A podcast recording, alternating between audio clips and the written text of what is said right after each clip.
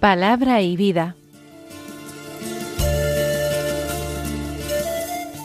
Con el Padre Manuel Horta desde Sevilla.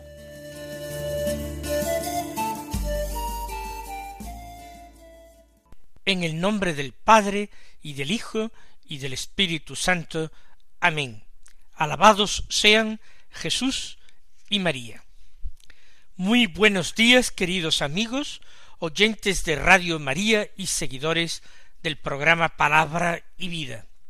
Hoy es el domingo de los domingos, hoy es la fiesta de las fiestas, hoy es el domingo de Pascua de la resurrección del Señor.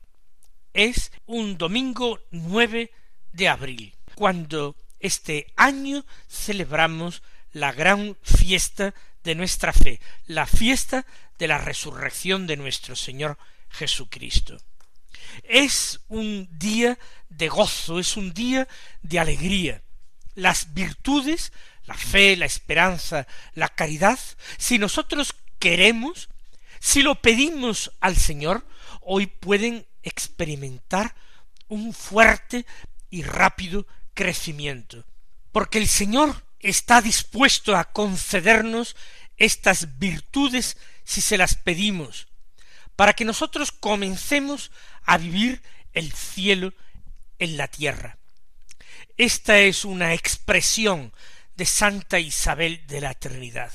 Vivir el cielo en la tierra, vivir la alegría de la fe, el gozo de la esperanza y el fervor de la caridad. Hoy también nosotros podemos llegar a una más firme convicción de que el camino de la pasión del Señor, el que hemos celebrado a lo largo de los días de la Semana Santa, al que nos hemos preparado durante toda la cuaresma, este camino es el camino que conduce hoy a la vida, al gozo, a la felicidad en plenitud de la Pascua. Por eso nosotros podemos aceptar de una manera valiente y confiada los propios sufrimientos en nuestra vida, del tipo que sean. Nosotros podemos identificarlos como la cruz del Señor. Y la cruz es el camino para llegar a la gloria de la resurrección. Hoy también se nos puede conceder como gracia muy especial una mejor y mayor comprensión del misterio de la Iglesia. La Iglesia que es cuerpo de Cristo, cuerpo místico de Cristo, la Iglesia que es la esposa de Cristo. Iglesia que está figurada en María. María, Madre de la Iglesia, es también imagen de la Iglesia. No pensemos que en otro lugar nosotros podemos buscar a Cristo o encontrar a Cristo. Es en la iglesia donde el Señor se deja encontrar. Así pues, vamos nosotros a comenzar a meditar la palabra de Dios. Anoche en la vigilia pascual se nos servía un banquete abundante de ricos manjares. Se nos ofrecían numerosas lecturas de la palabra de Dios, del Antiguo, del Nuevo Testamento, el Evangelio. En la misa del día también se nos proclama la palabra de Dios y vamos a tomar las lecturas de esta misa del día. El Evangelio es de San Juan, del capítulo veinte, los versículos uno al que dicen así el primer día de la semana, María la Magdalena fue al sepulcro al amanecer, cuando aún estaba oscuro, y vio la losa quitada del sepulcro.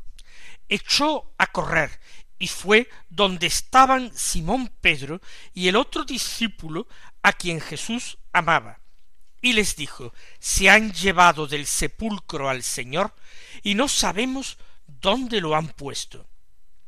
Salieron Pedro y el otro discípulo camino del sepulcro. Los dos corrían juntos, Pero el otro discípulo corría más que Pedro, se adelantó y llegó primero al sepulcro, e inclinándose vio los lienzos tendidos, pero no entró. Llegó también Simón Pedro detrás de él, y entró en el sepulcro. Vio los lienzos tendidos y el sudario con que le habían cubierto la cabeza, no con los lienzos, sino enrollado en un sitio aparte. Entonces entró también el otro discípulo, el que había llegado primero al sepulcro, vio y creyó, pues hasta entonces no habían entendido la escritura, que él había de resucitar de entre los muertos. Comienza el texto evangélico que acabamos de proclamar, que es el capítulo veinte del Evangelio de Juan, con esta ida de María Magdalena al sepulcro. Va al amanecer cuando todavía estaba oscuro. En los evangelios sinópticos no va María Magdalena sola, van las otras santas mujeres con ella. En el cuarto evangelio no se mencionan las otras mujeres para darle toda su importancia a este personaje evangélico tan especial que vio la primera a Jesús resucitado, María Magdalena. Llama también la atención que yendo María Magdalena o las santas mujeres al sepulcro el domingo muy temprano por la mañana, la Santísima Virgen María no fuera allí, estando dado que ella estaba en Jerusalén. ¿Por qué no fue María al sepulcro? Yo pienso que la respuesta es relativamente sencilla, porque María, ella sola, entre todos los discípulos, hombres o mujeres, apóstoles o no, ella sola era la que mantenía viva la fe en la resurrección de su Hijo. Al tercer día, como había anunciado, aunque nadie lo había entendido, como lo confiesa Juan al final de este texto. No habían entendido la escritura hasta entonces, pero María es ahora también la primera creyente. Ella fue la primera en creer en Jesús, que era el Hijo de Dios, tanto como su propio Hijo. Pues ella, la primera que lo reconoció, la primera que lo adoró, ella es también la primera que le creyó resucitado entre los muertos. ¿Para qué ir al sepulcro? ¿Para llorar a un muerto? No, no era necesario. María había llorado al pie de la cruz, había llorado en la sepultura de Jesús, había pasado ese grande y santo sábado en su soledad, en su dolor, pero también en su inmensa esperanza. Y el comienzo del domingo la sorprendió con ese arrebato en su propio corazón. María la Santísima Virgen, cuando Magdalena fue al sepulcro y lo encontró vacío, ella, seguramente, con toda certeza, había visto ya a Jesús resucitado porque es una piadosa creencia. Así, por ejemplo, en el libro de los ejercicios espirituales lo presenta San Ignacio de Loyola, piadosa creencia digo que el Señor se apareció en primerísimo lugar a su Santa Madre. ¿Cómo es entonces que los evangelios nos relatan esta primera aparición? Por una sencilla razón. Las apariciones del resucitado que presentan los evangelios están siempre destinadas, tienen por finalidad suscitar la fe de aquellos que ven al Señor. Suscitar la fe si no la tienen, o en los casos en que ya esa fe existe porque han visto al resucitado o han aceptado el testimonio de quienes lo han visto, entonces fortalecer la fe. María no tenía necesidad de que su fe en la resurrección del Señor se suscitara ni se fortaleciera. Por eso no era relevante para nuestra propia fe. No era necesaria que esta aparición quedara confirmada en la escritura, en los evangelios. Pero como dice San Ignacio de Loyola en el libro de los ejercicios, esto se da por supuesto, porque añade, como está escrito, también vosotros estáis sin entendimiento. Nosotros sí tenemos entendimiento y lo damos por supuesto. Jesús se aparece a su madre, la Virgen ha visto a su Hijo resucitado, antes incluso de que Magdalena se ponga en marcha al sepulcro. Y cuando las santas mujeres quizás fueron a por la Santísima Virgen para ir con ella al sepulcro, ella declinó sencillamente este ofrecimiento. No tuvo que dar testimonio de la resurrección de su hijo, porque esa no era su misión, no era lo que su hijo le pedía, sino que se quedó gozando en la más altísima contemplación esa alegría inmensa de la Pascua. Como digo, la primera de todas, porque es la primera creyente. Eso creo yo de nuestra Madre del Cielo, eso afirmo yo de nuestra Madre del Cielo, aunque no lo diga la Escritura, como San Ignacio de Loyola.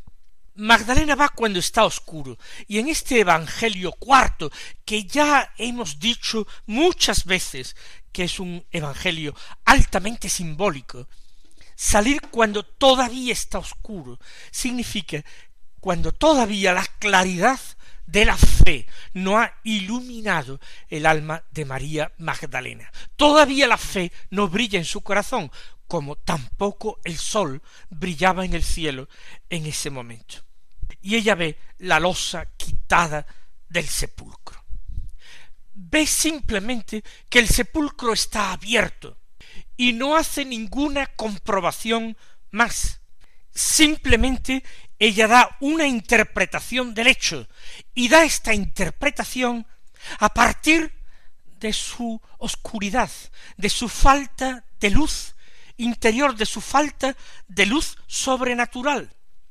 Por eso, echa a correr, fue donde estaban Simón Pedro y el discípulo amado, y les dijo, se han llevado del sepulcro al Señor, y no sabemos dónde lo han puesto. Ni siquiera ha comprobado con exactitud que el sepulcro estaba vacío no se ha asomado a mirar en su interior, echó a correr nada más ver que la losa estaba quitada. Se han llevado. ¿Por qué dice esto?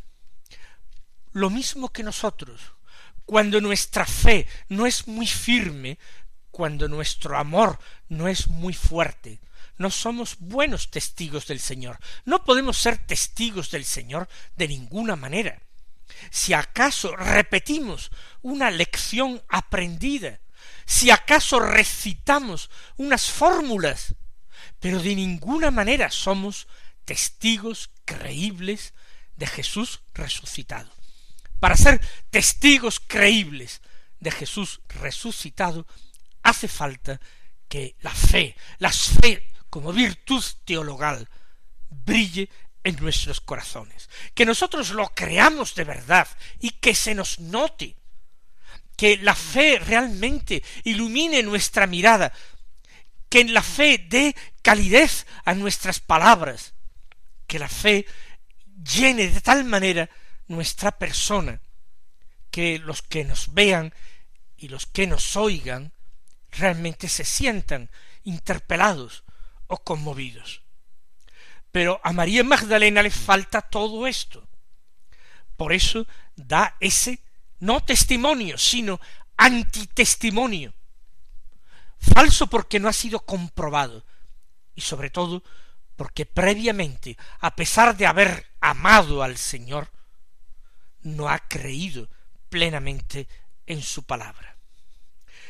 Se han llevado el cuerpo del Señor, no sabemos dónde lo han puesto.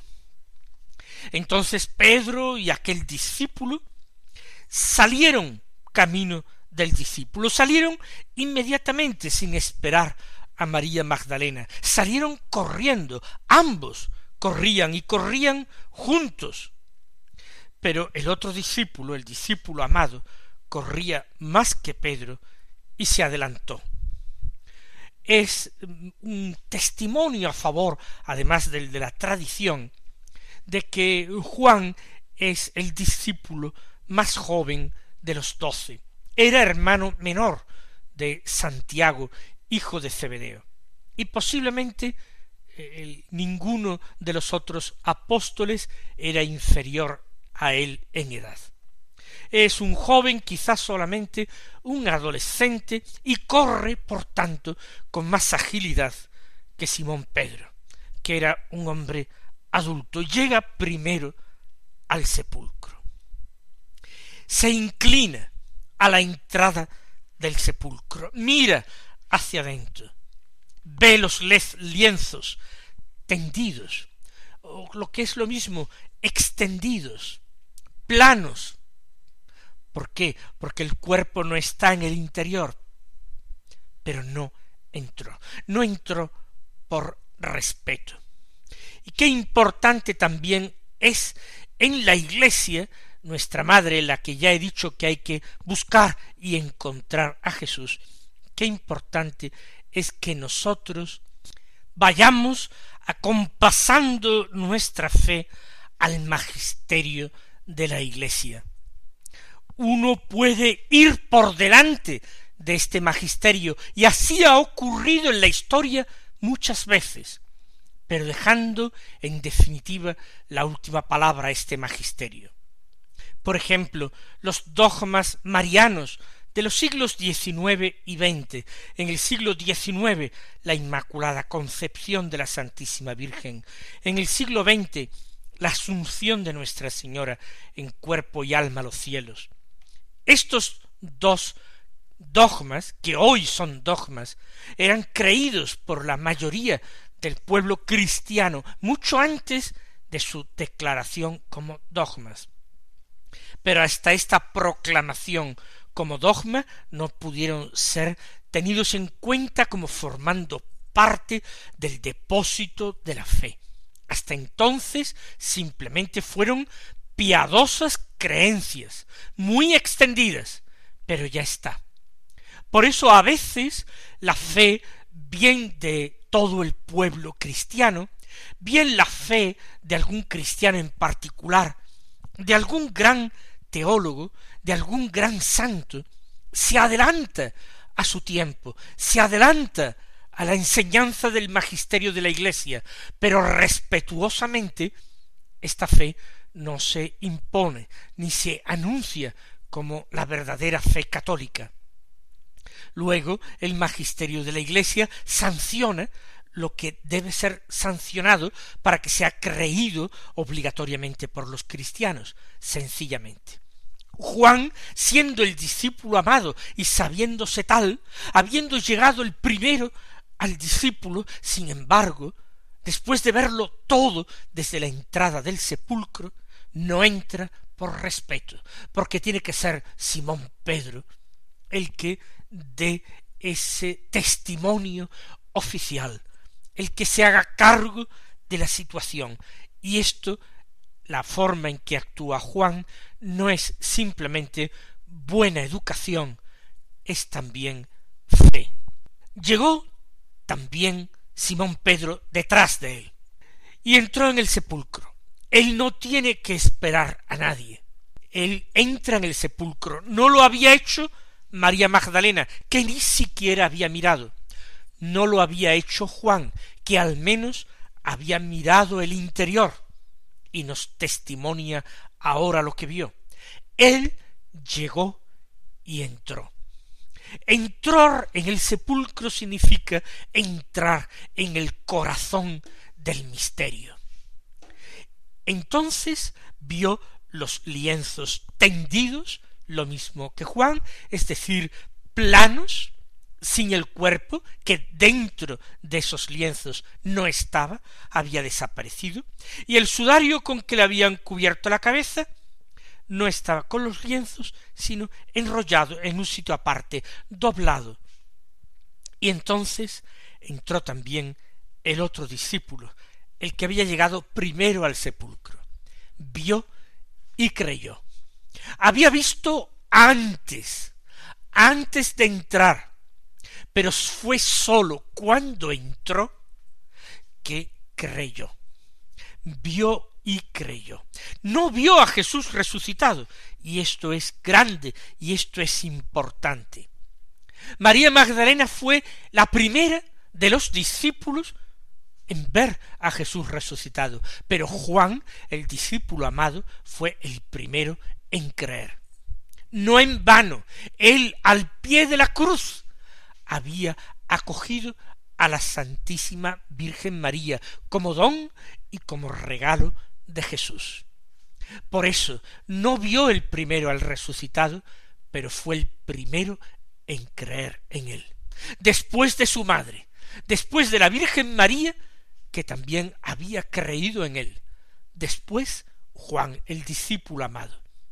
¿Veis, mis queridos hermanos, las ventajas extraordinarias que tiene el ser muy devoto de María, la Virgen? ¿Veis? La fe se hace fácil y pronta, porque nosotros no creemos por nuestro propio mérito, ni por nuestra propia gracia, sino que nosotros nos apoyamos en la fe de María, y ella, que es acueducto de la divina gracia, nos hace llegar esa gracia inmensa que es la fe, para que nosotros, ahora que la hemos recibido, la fortalezcamos poniéndola en obra, poniéndola en práctica. Vio y creyó. Pues hasta entonces, sigue diciendo, no habían entendido la escritura, que él había de resucitar de entre los muertos.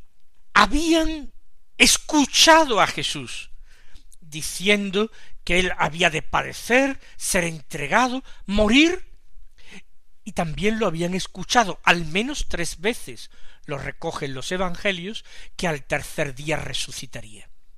Pero esa expresión quizás la entendieron en un sentido espiritual, solamente espiritual, de tal manera que nunca creyeron que el sepulcro de Cristo quedaría vacío la mañana del domingo de Pascua. Nunca lo creyeron, no entraba en sus cálculos.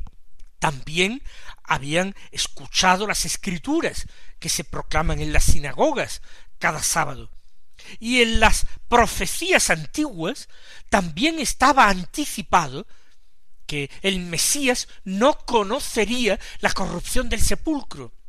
Está así dicho expresamente en un salmo. Pero ellos que habían escuchado tantas veces la profecía, que la habían repetido, orado, cantado, no eran capaces todavía de aplicarla al Mesías Jesús.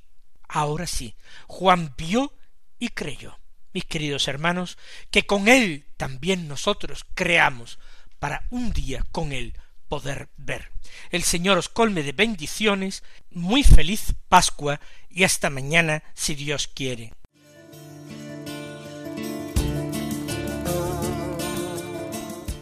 Han escuchado en Radio María Palabra y Vida, un programa que dirige el Padre Manuel Horta.